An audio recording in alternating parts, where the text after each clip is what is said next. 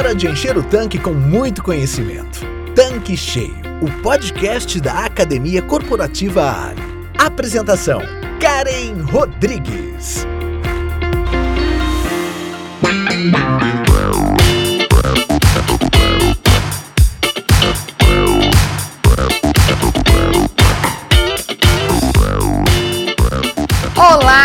Você está no Tanque Cheio, podcast da Academia Corporativa Ali. E hoje eu tenho novamente o prazer de receber o Carlos Bispo, especialista em finanças e CEO da plataforma Seu Posto de Gasolina, para falar sobre o tema mais comentado das últimas semanas, a nova reforma tributária brasileira.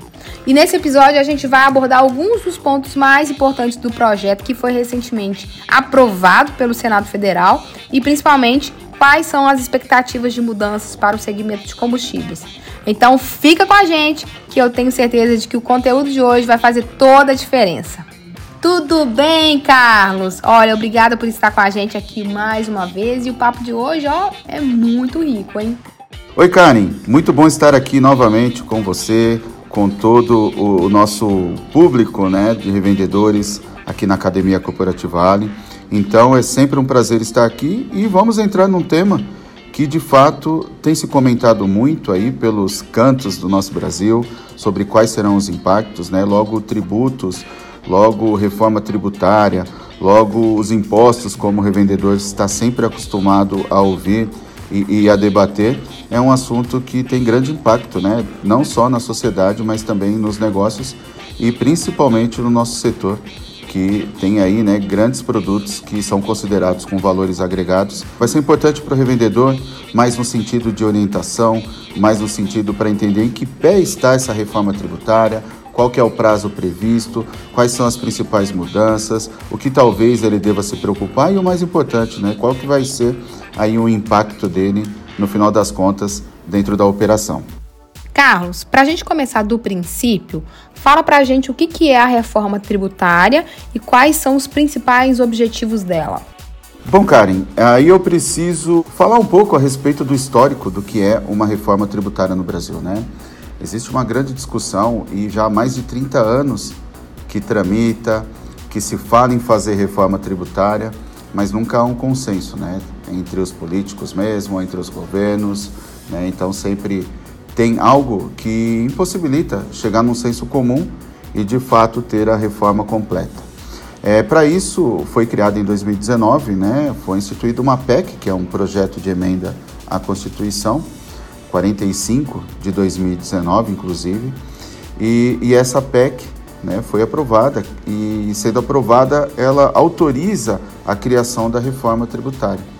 Então, nós temos aí essa proposta de emenda à Constituição que trata da reforma tributária e que vem diretamente né, a falar sobre, tratar na verdade sobre os impostos que estão relacionados principalmente ao consumo.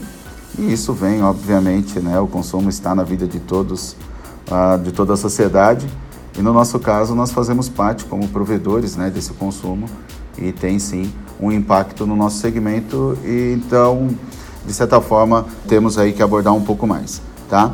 Mas simplificando a reforma tributária é você corrigir, né? Tem alguns defensores, né, dessa dessa medida da reforma que tem a argumentação que trará uma simplicidade ao sistema tributário, poderá aí também corrigir alguma distorção que sempre tem aí na parte do contencioso, algumas discussões, onde entra o judiciário, onde tem até aspectos administrativos. Acredito que o objetivo é, é simplificar de fato o tão complexo sistema tributário que nós temos nesse atual modelo de hoje. Então, o que se espera dessa reforma é exatamente numa, num ganho de eficiência né, e uma elevação aí, vamos falar assim, de arrecadação por parte do governo, né, de um aumento no PIB, vamos dizer assim, sem ter, de certa forma, um comprometimento para a sociedade. Né? E quando eu falo sociedade, são ah, os consumidores e também para o segmento da revenda no que se diz respeito ao varejo, né? aos fornecedores aí dos produtos de consumo. Então acredito que, tirando um pouco o tecnês, né, como costumamos dizer. Acredito que uma tradução simples e que pode fazer o revendedor entender daqui em diante é simplificar o nosso sistema tributário. Tá, Carlos, assim, com base no que você acabou de falar, na sua opinião, quais são os principais problemas do sistema tributário brasileiro atual, principalmente no nosso segmento? Pois é, Karen, como eu até fiz a introdução, seria muito mais com o objetivo de simplificar todo o processo, né? E quando a gente diz simplificar o processo, eu acredito que seja desde o contencioso, que são as discussões, que são as buscas por direitos, inclusive entre o Estado, entre o município e até mesmo né, com a União, acredito que, começando lá pela parte já do, dos governos, dos poderes, eu acredito que já vem com o intuito de trazer uma tranquilidade maior, simplificar até para eles o entendimento.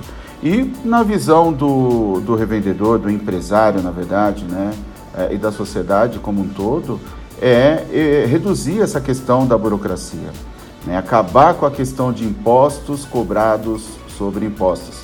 Então, nós temos hoje ah, uma cadeia onde a cada etapa você acaba incluindo na base de cálculo o valor do imposto que já foi recolhido e isso vai né, em cascata mesmo.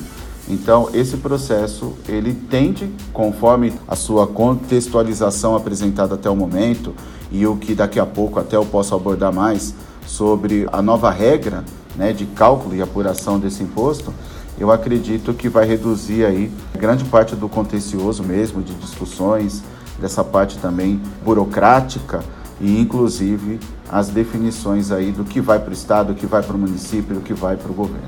Então acredito muito que possa a, ter um caráter aí de, de ter uma simplificação geral, né, do topo da pirâmide ali, vamos falar assim, que seria toda a parte do governo, até ali a base da pirâmide, que é ali, né, a parte da sociedade.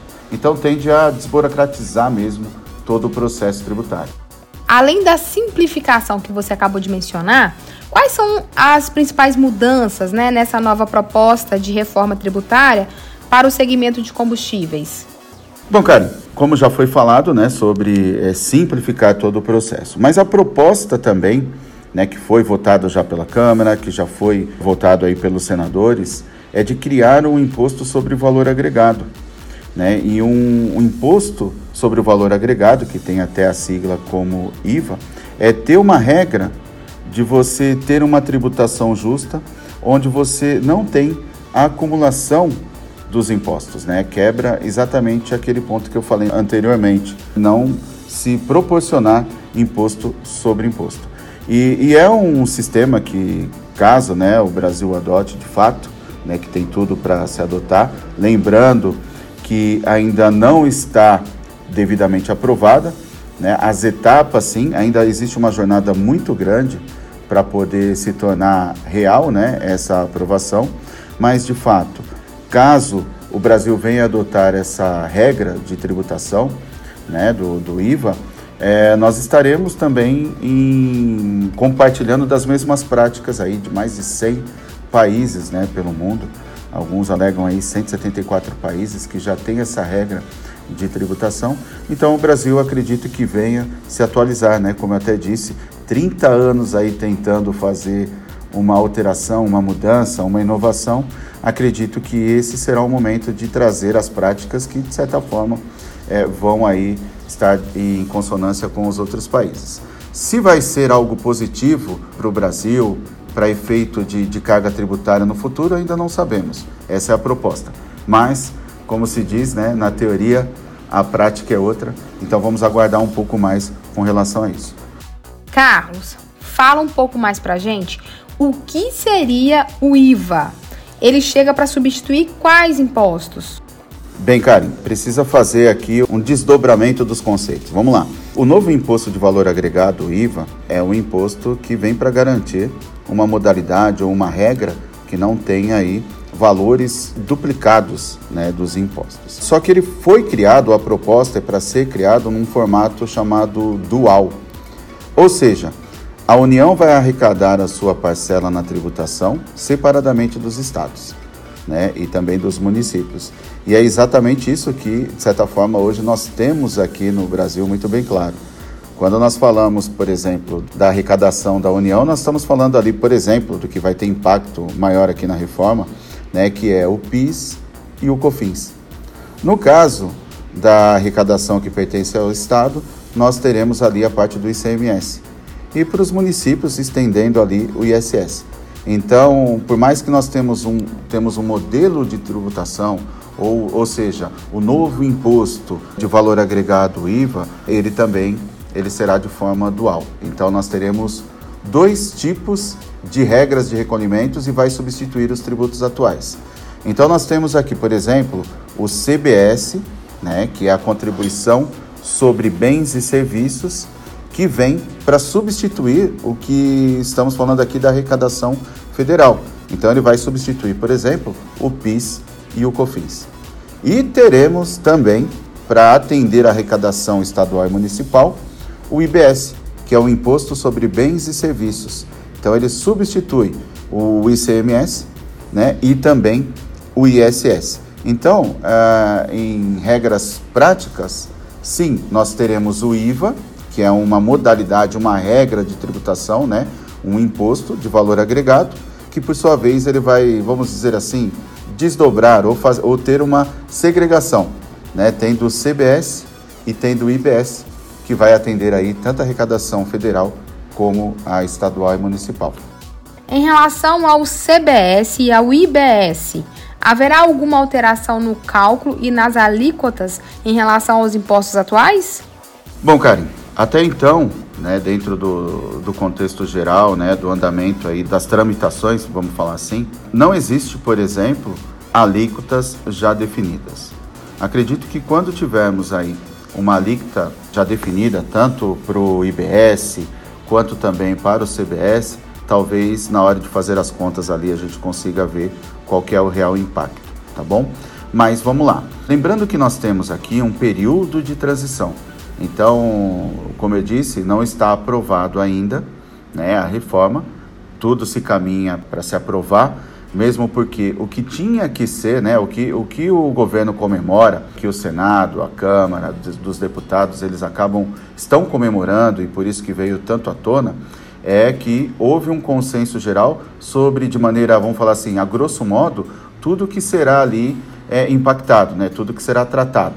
Então isso já é uma grande vitória. Agora é como se fosse refinar né, todo, todo esse assunto para que de certa forma tenha ali, para cada elemento que faz parte da reforma, ter o seu tratamento da melhor forma possível, vamos dizer assim. Então, uh, vamos pensar o seguinte: mesmo que se aprovasse hoje, no dia da gravação desse episódio, nós já só teríamos na prática né, o efeito a partir de 2026. Então, o que, que eu estou querendo dizer com isso? Nós não temos ainda as alíquotas definidas, porque ainda cabe vários estudos, serão tratados cada caso, e por sua vez, nas próximas tramitações aí, teremos algo mais concreto com relação às alíquotas. Mas, o que vem sendo praticado hoje, por exemplo, na questão do ICMS, que vai ser né, substituído aí pelo IBS, por enquanto não sofre nenhuma alteração. Da mesma forma que vem se calculando o ICMS, está mantendo, a não ser com as regras né, que foi implementado a partir desse ano, de 2023, o ADREM. Né? Então nós temos aí o ADREM, que foi uma mudança né, na questão do valor único do imposto, ao invés de, de ser o ad valorem, que nós teríamos ali um percentual, passou a ser o ADREM, que é um valor único por unidade vendida, por exemplo, só para dar um exemplo para quem acompanha, o AdREM para gasolina hoje está ali na casa de 1,22. Então, a partir de 1 de 2 de 2024, nós teremos uma mudança para 1,37 e 21. Né? Nós temos, agora, por outro lado, a questão dos tributos federais. Vamos falar mais especificamente na questão do diesel. Então, até 31 de 12 de 2023, nós estamos zerados né, ah, com essa parte da tributação. Mas né, quando tudo voltar ao normal. Inclusive o ADREM, que é do ICMS, vai ter um impacto no cálculo do PIS e COFINS, porque a partir do momento que voltar a tributação do PIS e COFINS, por exemplo, no diesel, vai aumentar a base de cálculo e nós teremos aí de certa forma, né, um valor de PIS e COFINS a ser recolhido maior, isso impacta também no preço. Então continua tudo da mesma forma, até que apareça um novo evento, né, seja ali para poder calibrar a maneira de tributação atual, né, ou até a aprovação efetivamente da reforma tributária, que aí a partir de 2026 nós teremos mudanças mais efetivas. Então até o momento não tem nenhuma alteração e nem com a aprovação, como eu disse, se fosse hoje, nós teríamos qualquer mudança no status quo atual, né? Na formatação, no modelo de tributação atual. Legal, Carlos. Agora fala pra gente de uma forma mais detalhada como vai ser a transição para esse novo modelo de tributação. Karen, aí vai seguir um cronograma, vamos dizer assim, né? Porque a substituição ela vai passar por uma transição. Na verdade, o termo correto que estão utilizando é a transição. Então vamos lá, quando que o IVA vai começar a ser aplicado? Primeiramente, como eu disse, né, somente vai ser aplicado após a aprovação da reforma tributária. Se até então, antes de 2026, a reforma tributária seja aprovada, o que realmente isso vai acontecer, o governo fala de aprovar ainda em 2023, mas vamos contar que é, hoje não está aprovado e, e vários eventos aí pode acontecer. Então vamos dizer que se for aprovado antes de 2026, a partir de 2026, teremos aí já a reforma tributária aprovada e com isso o IVA ele já começará a ser aplicado, tá bom? Mas assim, tem uma fase hoje sobre a transição. Vou falar um pouco sobre o período. Então, a transição, por exemplo, do CBS, tá? De 2026 até 2027, a substituição do PIS e do COFINS e IPI acontecerá né, uma transição para o CBS, tá? de uma maneira é, gradual a princípio, né, mas bem reduzida, de 2026 para 2027, alguns tratamentos específicos só para dar essa integral transição. Isso eu falei sobre o federal, o PIS, COFINS e IPI, que vamos dizer assim, em 2027 ele será extinto, deixar de existir e falaremos apenas como CBS ok? Agora, para efeito de substituição, vamos falar assim, do ICMS e do ISS para o IBS, nós teremos uma transição um pouco mais, uh, vamos falar assim, progressiva, tá? Tendo ali desde 2029, sendo o primeiro ato, né, onde vai existir a redução, por exemplo, da alíquota do ICMS para uma introdução, né, e vai ser de forma progressiva ao IBS ok? É até um pouco complicado, né, cara, em tantas siglas, mas tem que falar sobre essas siglas para o revendedor, o empresário aí, quem estiver ouvindo, entender melhor. E com isso, então, a estimativa é que apenas em 2033 tenhamos o IVA, né, o IVA que é composto de forma dual, né, tanto o CBS como o IBS, já em prática em todo o nosso Brasil, sendo aplicada aí uma alíquota única, sendo aplicado aí a regra então do IVA. Então, Carlos, outro ponto importante né, que tem sido levantado é a possibilidade de um regime específico de tributação para combustíveis e lubrificantes. Tem como você falar para a gente um pouco mais sobre isso? Tem sim, Karen. Dentro da, da reforma, né, existe a previsão de regimes especiais. E para o nosso setor, há algo previsto sim, né? Está previsto que vamos ter um regime especial, né? Porque existem alguns setores, por exemplo, que vão contar com regimes diferenciados de tributação. Né? Isso porque, como eles mesmos dizem no texto da reforma, por terem atividades não conciliáveis ao modelo do IVA.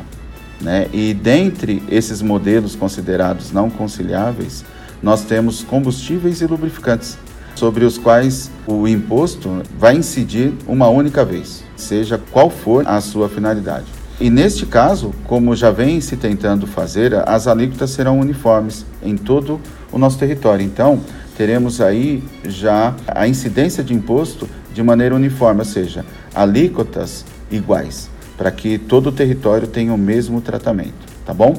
Poderá ter, assim, a legislação específica, seja por unidade ou seja por diferenciação de produtos, mas deverão ser estabelecidas, né, por intermédio de uma resolução, né, e sendo aí seguido, né, os critérios por meio de uma lei complementar. Então, o que tem hoje previsto é só essa afirmação que nós teremos aqui algo uniforme e algo como um regime especial. Então, acredito que é até um dos pontos que acho que nós poderemos falar logo à frente sobre uma modalidade especial né, que existe ainda dentro da reforma, que é o IS, que é o, o imposto seletivo. Ali, sim, deixa uma possibilidade, talvez, de termos aí um regime mais específico e aí que talvez eu acredito, Karen, que possa ter uma possibilidade de uma incidência maior de imposto do que meramente a gente espera. Pois é, Carlos. O tal do imposto seletivo ele tem sido bastante comentado ultimamente. O que é esse imposto? Qual é a alíquota e por que ele incidiria sobre os combustíveis? Karen, o IS, sim, ele está previsto na reforma. Na verdade, o IS, né, que é um imposto seletivo, ele vai ter a competência por parte do governo federal, né? Então, será de competência do governo federal e ele vai substituir parte da arrecadação do IPI. Existem aí outros fatores que impactam, né? Por isso que vai substituir parte das arrecadações do IPI, algo que ainda tem que ser melhor definido tá bom? Mas vamos lá. O IS, ele tem o intuito principal de desestimular o que é consumo de bens ou até mesmo serviços que podem ser prejudiciais, por exemplo, à saúde. Aí nós temos o exemplo do tabaco, aí nós temos o exemplo das bebidas e assim por diante. Isso pode, inclusive, impactar mais precisamente na visão do posto, né, da, da, da revenda de combustível ou do posto, do, do posto de serviços, a parte da loja de conveniências que vai ter impacto, porque de certa forma é o varejo, né? O impacto vai ser no varejo. Então isso vai ter um impacto, por exemplo, na loja uh, de conveniências em termos de, de custo final de aquisição, tá bom? E por outro lado também, serviços que podem ser prejudiciais ao meio ambiente. E por conta disso até criou-se o nome popular de imposto do pecado. E o que é interessante falar é que está previsto sim, dentro desse imposto seletivo, a inclusão sobre os combustíveis. E de certa forma, conforme dizem especialistas, podem ser impactados em duas formas de tributação, tanto na extração do petróleo quanto os combustíveis fósseis. Essas duas modalidades estariam dentro de um rol de atividades e que se enquadram como produtos, né, que poderiam ser taxados pelo imposto seletivo. Acredito até que seja para desestimular, né, como tem lá o conceito do IS, o que é prejudicial ao meio ambiente.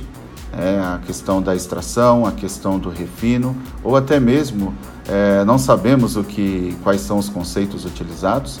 Poderia, inclusive, no caso dos combustíveis fósseis, poderia estar enquadrado em razão da emissão de poluentes e isso pode tentar né, desestimular a prática de utilização dos veículos fósseis mas ainda acredito que não temos todo esse contexto. Esse rol é criado, mas as definições efetivas, né, cada tratativa ainda vai se tramitar por um longo tempo, então vão ter várias etapas.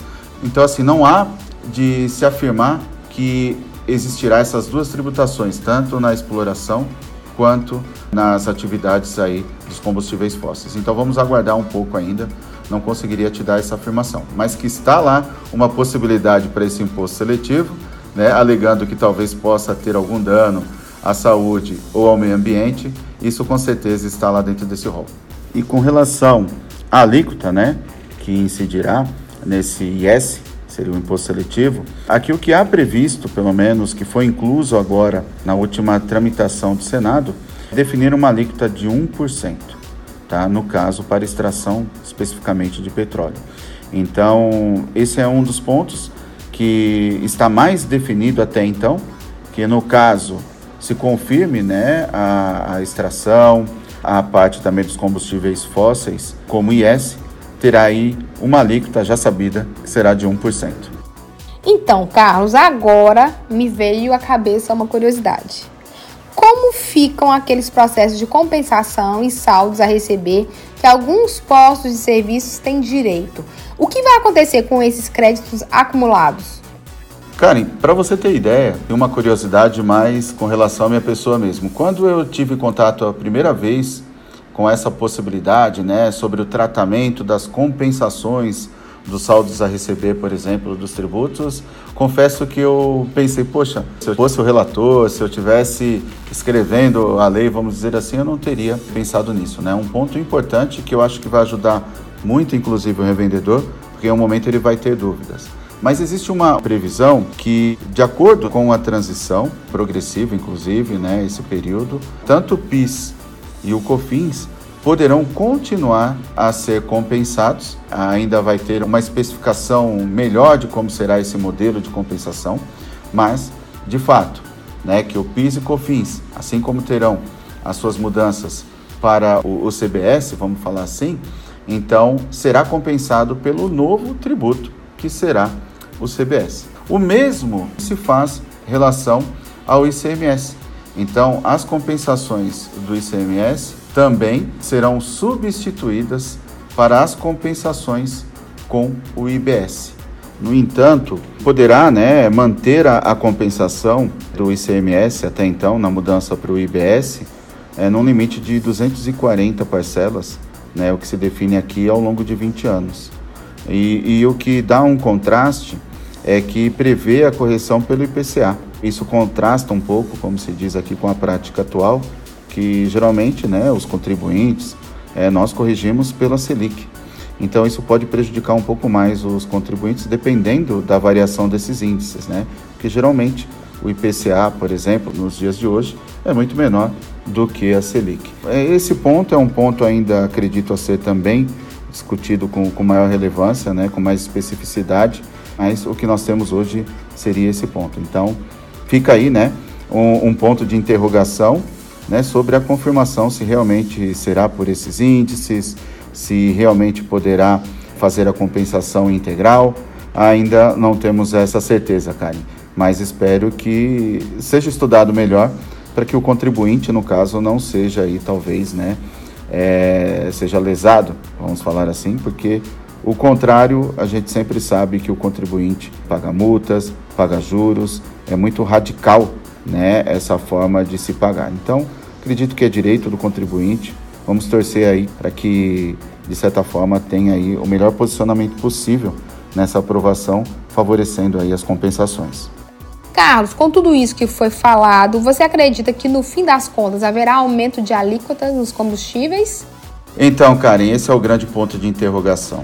Já comecei dizendo lá, né, que uma das maiores justificativas, até mesmo para todo o critério de aprovação, toda a tramitação, para atender, vamos falar assim, a todos os setores, para atender a União, para atender o Estado, o município e todas as partes interessadas, e também para ter o apoio da sociedade, que eu acho que é o que mais sofre com qualquer impacto negativo, o que se apresenta é que a ideia não é ter qualquer tipo de oneração.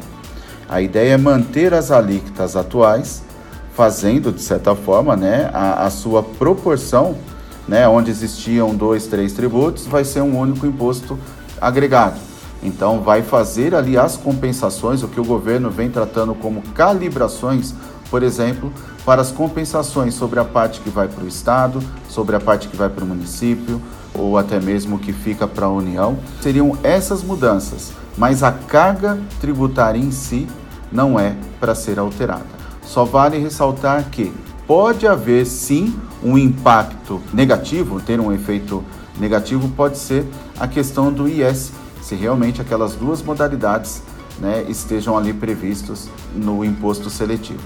Fora isso, acredito que não deveria existir uma mudança na carga tributária, né, mais especificamente uma oneração, porque isso está sendo tratado como uma calibração, ou seja, uma transição de vários impostos, né, vários tributos, para um único tributo, mantendo a mesma carga tributária. Essa é a minha opinião. Eu acredito que pela proposta que está sendo né, vendida para sua aprovação é que não exista oneração e é isso que todos nós torcemos, né? Não somente para o dono do posto, não somente para o empresário do varejo, mas também para a sociedade ali que sempre acaba, né, pagando a conta quando há algum tipo de formatação, aumento de imposto ou mudança aí na legislação tributária. Então vamos torcer para que realmente se contemple essa ideia de simplificação para o empresário e, de certa forma, não oneração para a ponta final, que é a sociedade. É, vamos torcer, né, para que a alíquota permaneça a mesma ou até menor. E em relação às empresas que são optantes pelo simples, o que pode mudar, Carlos? Karen, é um ponto importante, né, é, se mencionar, porque existe sim uma previsibilidade de tratamento, mas é até por uma questão mais óbvia. Primeiro que o simples, né, tem menos aplicação, vamos dizer assim, para efeito do combustível, né, compra e venda de combustível. É muito mais aplicado para o revendedor que permite ter, por exemplo, uma loja de conveniências com um CNPJ diferente, e, que possa estar ali né, é, no simples. Bom, vamos lá.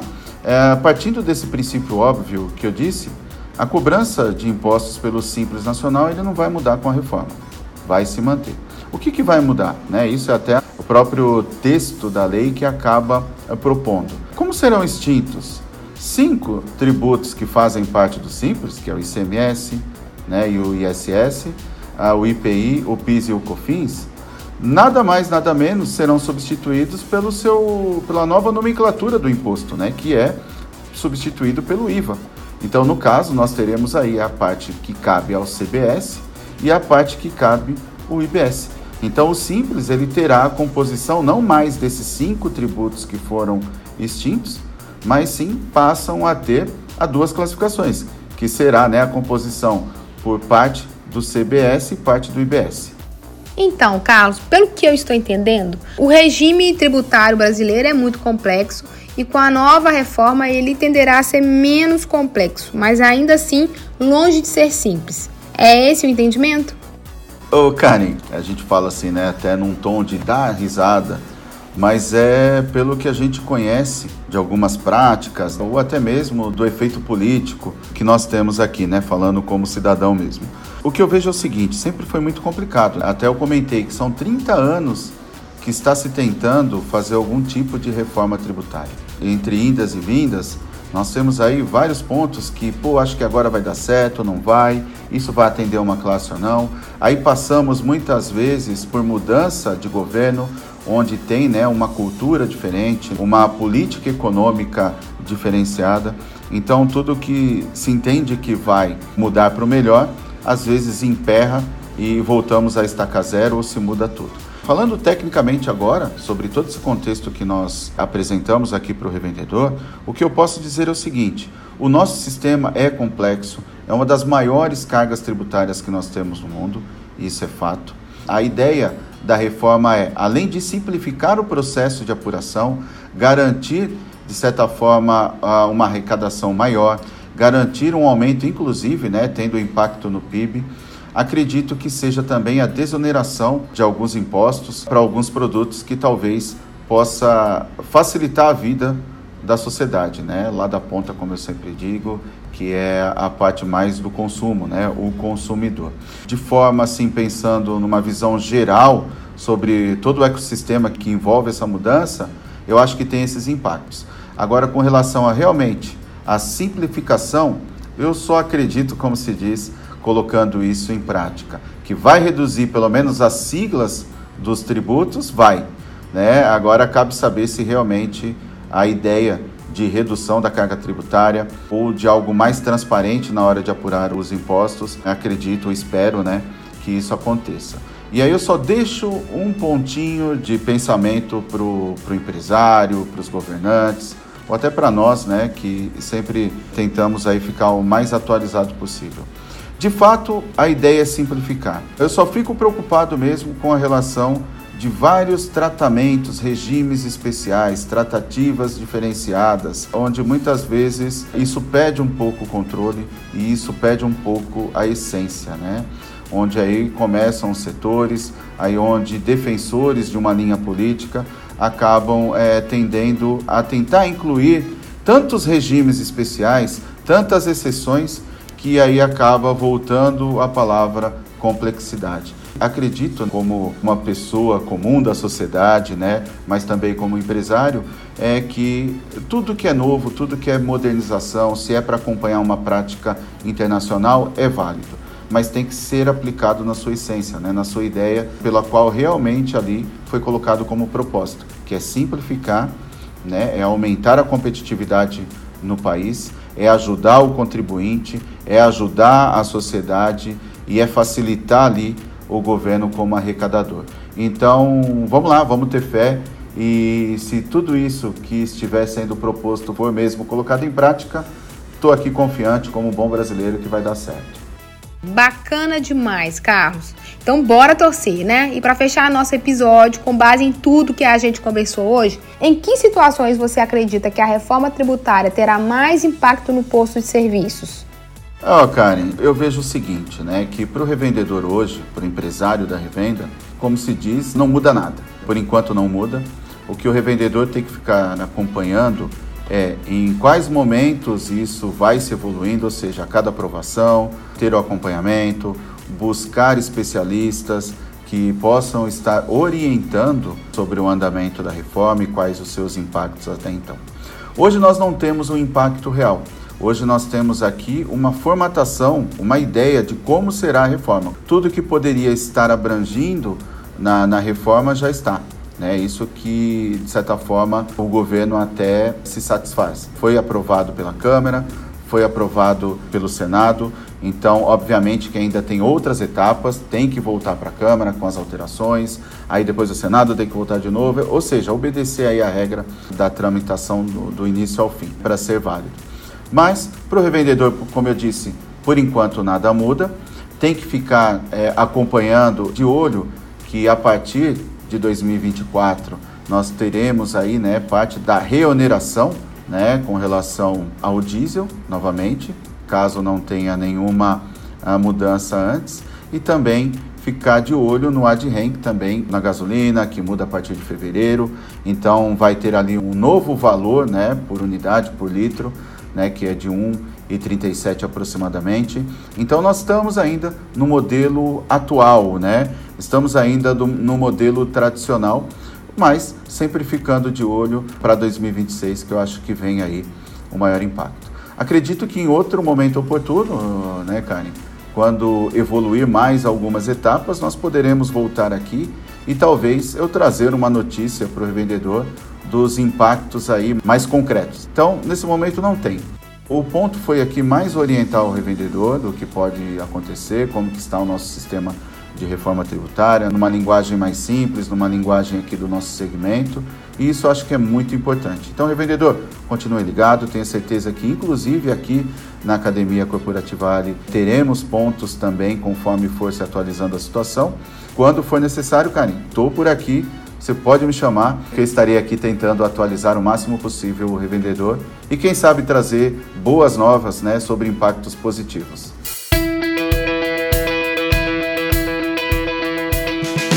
É isso aí, Carlos. Vai ser um prazer ter você aqui novamente. Quem sabe para já trazer as mudanças definitivas dessa reforma tributária que tem sido aí tão debatidas.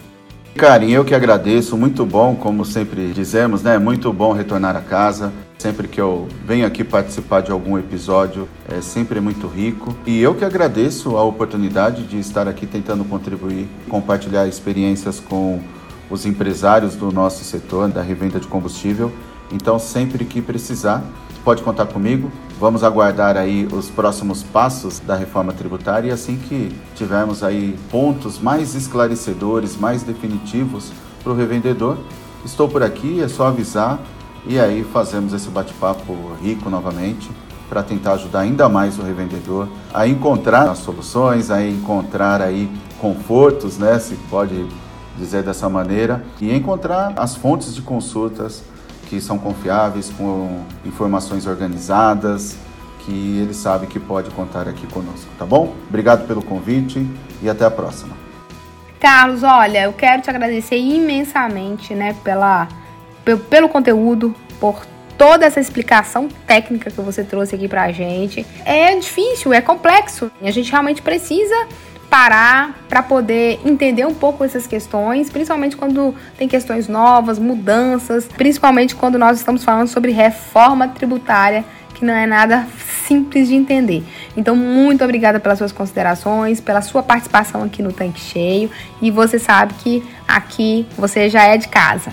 Então é isso, pessoal. Por hoje é só e até a próxima semana. Tchau, tchau. Você acabou de ouvir Tanque Cheio, o podcast da Academia Corporativa Ali. Quer encher seu tanque com ainda mais conhecimento? Faça parte do canal do Telegram da Academia Corporativa Ali e receba conteúdos diários relacionados à gestão do seu posto de serviços. Para entrar, basta clicar no endereço que está na descrição deste episódio. E para você que é revendedor Ali, acesse agora o portal da Academia Corporativa. Nele você encontra dezenas de webséries e cursos exclusivos sobre os mais diversos temas para você e toda a sua equipe. Tá esperando o quê? Não fique de fora!